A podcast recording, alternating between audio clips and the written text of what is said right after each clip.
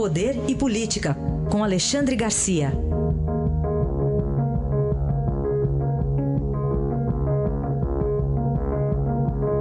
Alexandre, bom dia. Bom dia, Raíssa. Bom dia, Carolina. Bom dia. Vamos começar falando da situação do Cesare Battisti, considerado foragido. A Polícia Federal divulgou 20 fotos aí de possíveis disfarces dele, né? Pois é, ele é um especialista em fuga, né? Ele já tentou fugir do Brasil, foi, foi pego entrando no Paraguai, levando dinheiro, né? uh, quando uh, Dilma foi impedida de continuar governando. Ele já fugiu da Itália para o México, já fugiu da Itália para a França.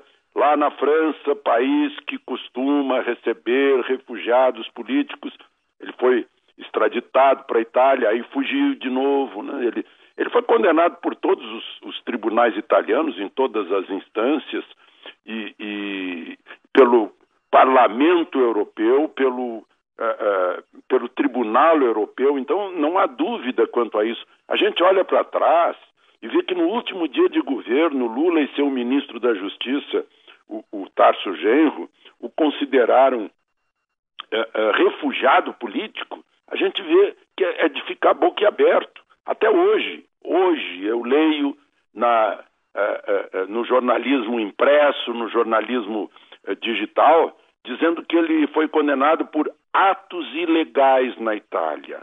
Não se menciona que ele matou quatro, que ele aleijou um menino de 13 anos que está há 39 anos na cadeira de roda. Né? Isso não, é, é, uma coisa incrível, é de deixar a gente boquiaberto só porque o grupo dele se chamava Proletários Armados pelo Comunismo. Então ele está aí, é, é, um especialista em fuga. O, o governo brasileiro, é, é, pelo menos, já deu uma satisfação ao governo italiano, né? era uma vergonha. O governo italiano extraditou um brasileiro, cidadão italiano, foi extraditado da Itália para o Brasil porque cometeu crimes no Brasil, no cargo de diretor do Banco do Brasil, Henrique Pisolato, posto lá pelo governo do PT. Né? A Itália fez isso e nós éramos incapazes de devolver para a Itália um condenado em todas as instâncias por, por, uma, por múltiplos homicídios. Né? Agora, pelo menos, estamos tentando encontrá-lo. É, fica esse registro aí de é, posição de boquiaberto diante do que fizemos aqui no Brasil com esse criminoso. Falar também ainda sobre João de Deus, Alexandre, porque o delegado lá de, de Goiás, o André Fernandes, disse que o médium João de Deus utilizava a fé para cometer abusos sexuais contra suas vítimas e por isso uma das possibilidades é que ele seja enquadrado, entre outras tipificações, no crime de violência sexual mediante fraude. E além disso, a defesa agora já entra hoje com o pedido de habeas corpus para que ele eh, seja liberado. Pois é, o que se ressalta aí é a covardia de se aproveitar da fraqueza psíquica das pessoas doentes, que, que já estão desenganadas pela ciência, vão lá buscar um milagre e ele se aproveita disso. Né? Se aproveitava disso, segundo mais de 300 depoimentos acusatórios contra ele. Né? Muito significativo que tenha se entregado numa encruzilhada. Né? Parece que faz parte assim desse cerimonial.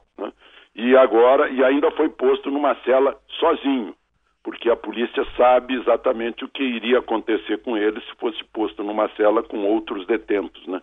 O que acontece com com os estupradores e, e gente que faz coisas semelhantes ao João de Deus. Mas é um caso que durou anos, que trouxe riqueza à Abadiânia, riqueza da qual ele se aproveitou. Nós vimos aí que ele retirou 35 milhões, assim, de uma vez só, né?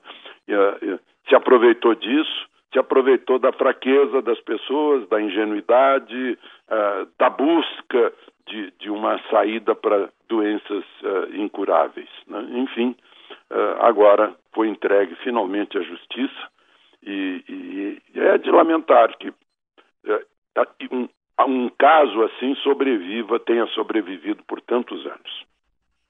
Falando aqui da política, voltando para a política nacional, Alexandre, o futuro governo aí parece que vai mudar alguma coisa em relação aos patrocínios estatais, né?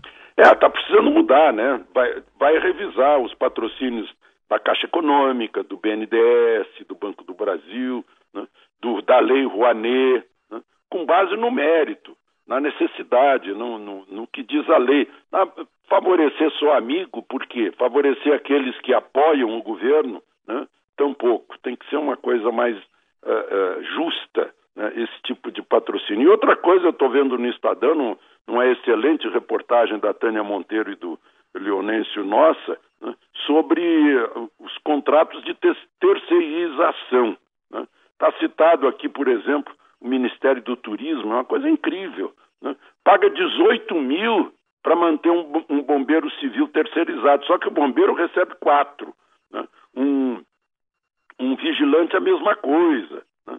O, e, e, o pior é que o turismo não resolve, não, não, não é uma solução para o Brasil, não resolve nada. Nós temos 6 milhões de visitantes estrangeiros, o que, o, o que é menos que a Torre Eiffel sozinha. É uma vergonha. Nós perdemos feio para a Argentina, por exemplo. A Argentina é o segundo maior atrativo de, de turistas da América Latina. O primeiro é o México. Nós estamos atrás, porque nós não damos segurança, não damos orientação, não damos limpeza, né, damos exploração nos preços. Isso o Ministério, desculpem, o Ministério do Turismo não, não trata disso, trata de programas, de bancada, é, aquele turismo teórico que na prática não funciona e está cheio, cheio de despesa, de contratos de terceirização no, no Ministério do Turismo, no, nos outros, em, Ministério da Saúde, Ministério da Educação, como mostra a reportagem, né? e, e, a gente vê também que, que em todas as áreas né? a publicidade é, é, é, é desnecessária. Todo mundo sabe que um governo que governa bem, essa já é a publicidade. Não precisa de propaganda. O que precisa é da, é, é da publicação dos seus atos, da abertura, da transparência, como está na Constituição. Tudo isso vai ser revisto e nós vamos descobrir que a economia não vai ser pouca neste estado inchado que aí está. Essa análise de Alexandre Garcia, que amanhã volta ao Jornal Eldorado. Obrigado e até amanhã. Até amanhã.